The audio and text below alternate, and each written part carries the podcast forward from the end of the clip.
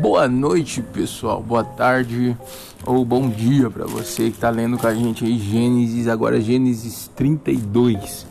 Ah, no Gênesis 31, só dando a recapitulada, ah, Jacó retorna à terra de seus pais, ele resolve as tretas que ele tinha com Labão, ali em um lugar de paz, onde tem uma junção ali.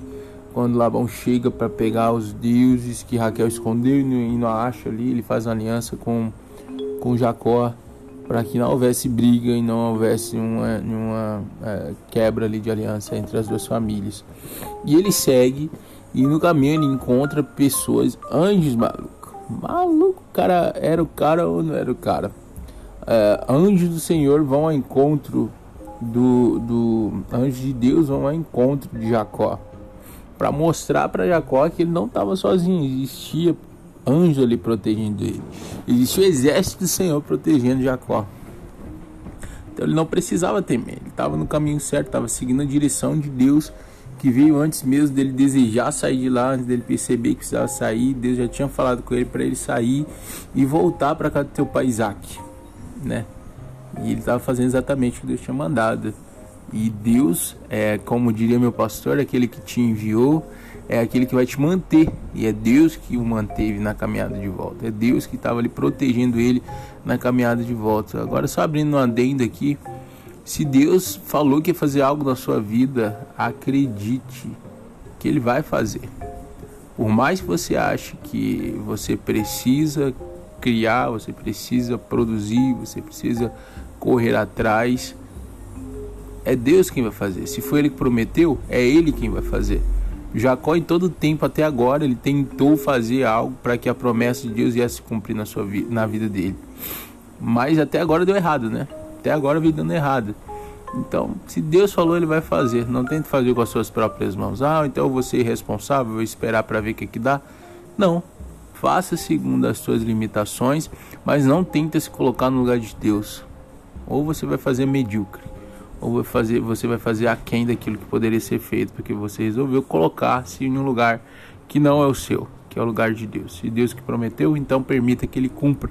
E aqui está mostrando no versículo, logo no início do capítulo, que Deus estava ali com ele, Deus estava protegendo ele quando ele viu esses dois anjos para ele, que ele tivesse certeza disso aí. E, e logo no início da caminhada, Jacó é, percebe, né, ele envia pessoas ali para fazer uma aliança de novo, pessoas que estavam junto com ele, para refazer aliança entre ele e seu irmão Esaú. Só que as pessoas voltam com notícias não muito boas, né? Fala que Esaú tá indo com um monte de gente, cara, a casa caiu, maluco, o cara tá vindo aí, vai derrubar tudo, vai ser tiro para tudo quanto é lado. Que não era tiro, né? Mas o pau ia comer, o bambu ia gemer. E o que, que ele teve? Medo. E em que momento aqui do texto fala que os mensageiros de, de, de, de Jacó tiveram um encontro ali com Esaú e conversaram com Esaú? Eles se encontraram no caminho. Se encontraram no caminho, não tiveram nenhum tipo de conversa e já deduziram ali, é, na verdade, Jacó deduziu ali que haveria algo ruim, que Esaú ia fazer algo ruim. É, sabe por que, que a gente deduz? Porque a gente deduz não ele, né? Por que, que ele deduziu? Porque ele estava com culpa e a culpa gera medo. Todas as vezes que nós temos culpa, nós somos guardados pelo medo. Pelo, a, o medo dá a impressão de sermos guardados de uma culpa. Porque toda vez que nós guardamos a culpa, o medo protege essa culpa. Tá entendendo o que eu estou dizendo? O medo só existe porque nós somos culpados. Quando você aceita Jesus, quando você acredita que realmente Jesus entrou na sua vida, transformou a sua vida, toda a culpa, todo o peso do inferno sobre as nossas vidas é tirado. Não, não que nós somos santos, mas nós somos continuamente santificados. Nós não somos continuamente culpados, mas Deus vem nos, nos, limpando, santificando ao decorrer dos anos. Então, por isso que o medo também vai saindo de nós à medida que nós vamos caminhando, coisa que não aconteceu ali com o nosso amigo Jacó. Jacó tinha medo porque ele tinha culpa. A culpa gerou medo.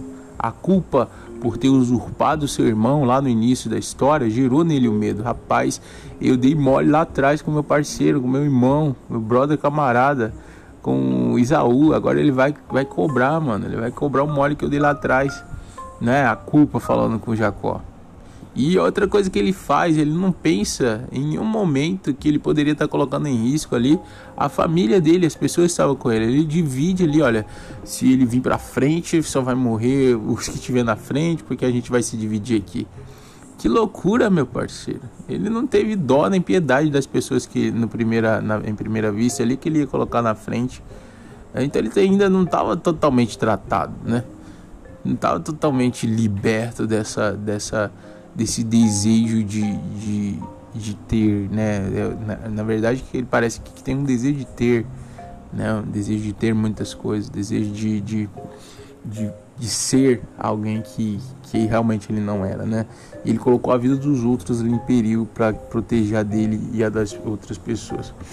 E ao decorrer do tempo, glória a Deus que ele muda de ideia, ele manda essas pessoas ainda em grupos, mas agora para paz, né? Para oferecer, oferecer algo ali para seu irmão Esaú. Para oferecer algo para paz, não para para esperar uma guerra e manda os, os primeiros morrer na frente, não. Ele mandou, olha, para paz. Eu vou mandar aqui para paz, beleza? Então vai ter paz. Ele já foi com outro, outro pensamento. E nesse inteirinho ali de, de vai, não vai, o que, que vai acontecer, é, vou, não vou, vou, não vou. É, nesse meio inteiro, nesse meio inteirinho, é, Jacó tem um encontro ali com Deus de madrugada, na noite, né? Na noite Jacó tem encontro com Deus e o encontro com Deus, no versículo 22, vai transformar totalmente a vida de Jacó. É, vai transformar totalmente a história de Jacó, assim como Deus teve um encontro liberando ali a promessa sobre Abraão e Sarai e foi trocado ali os nomes porque por pai de multidões Abraão se tornou, né? Abraão que não era se tornou. Assim também aconteceu com Isaac, formalizando e finalizando ali, dando uma nova história, dando uma nova identidade. Gosto de pensar assim: é Deus que nos dá identidade.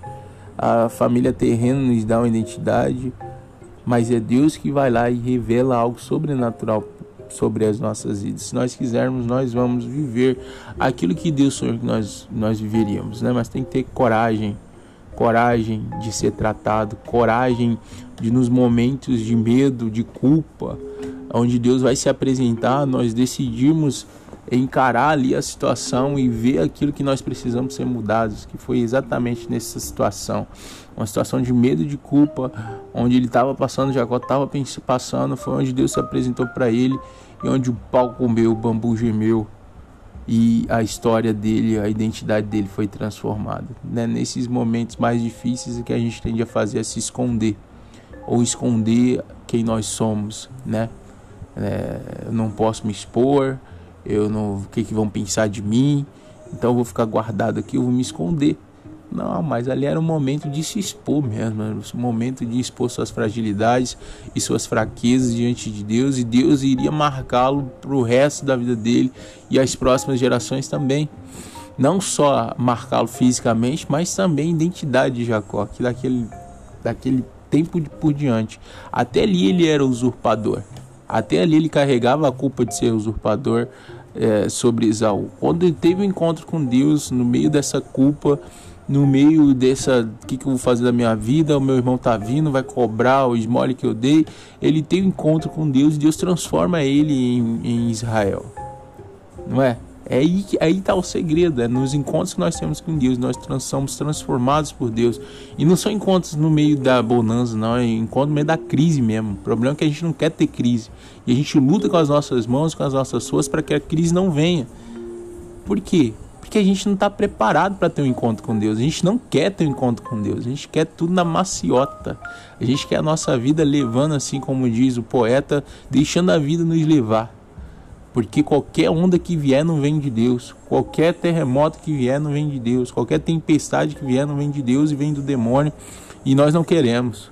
Mas foi justamente nesse, nesse momento de dificuldade, de, de iminente guerra, de, de, um problema enorme de todos os lados que Abraão, Abraão Jacó teve um encontro com Deus.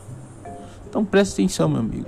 É nos momentos de maiores dificuldades que você vai ter o um encontro com Deus. Então para de criar saídas onde Deus não está colocando saída. Para de criar meios e formas de onde Deus está falando é agora, é a hora de você entrar em contato comigo, entrar em oração, entrar em propósito comigo de busca de intercessão para que o seu caráter seja transformado e a sua história seja totalmente mudada. Para de construir com suas mãos e permita que Deus comece a construir a história dele na sua vida. Deus abençoe, meus amigos. Até a próxima. Esse capítulo é bem interessante.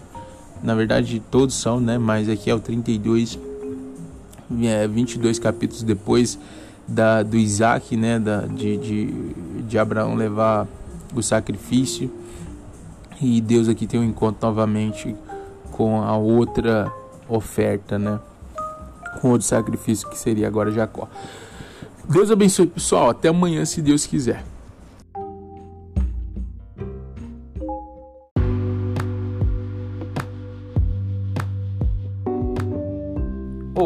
Pessoal, estamos aqui mais uma vez para tratar de um assunto muito interessante. O que, que fizeram com o dinossauro? Onde enfiaram o Big Bang? Esse estudo vai tratar de Gênesis de 1 até o versículo, o capítulo 50. Se você está interessado, cola com nós e vem saber conosco para onde foi parar o Tiranossauro Rex. Deus abençoe.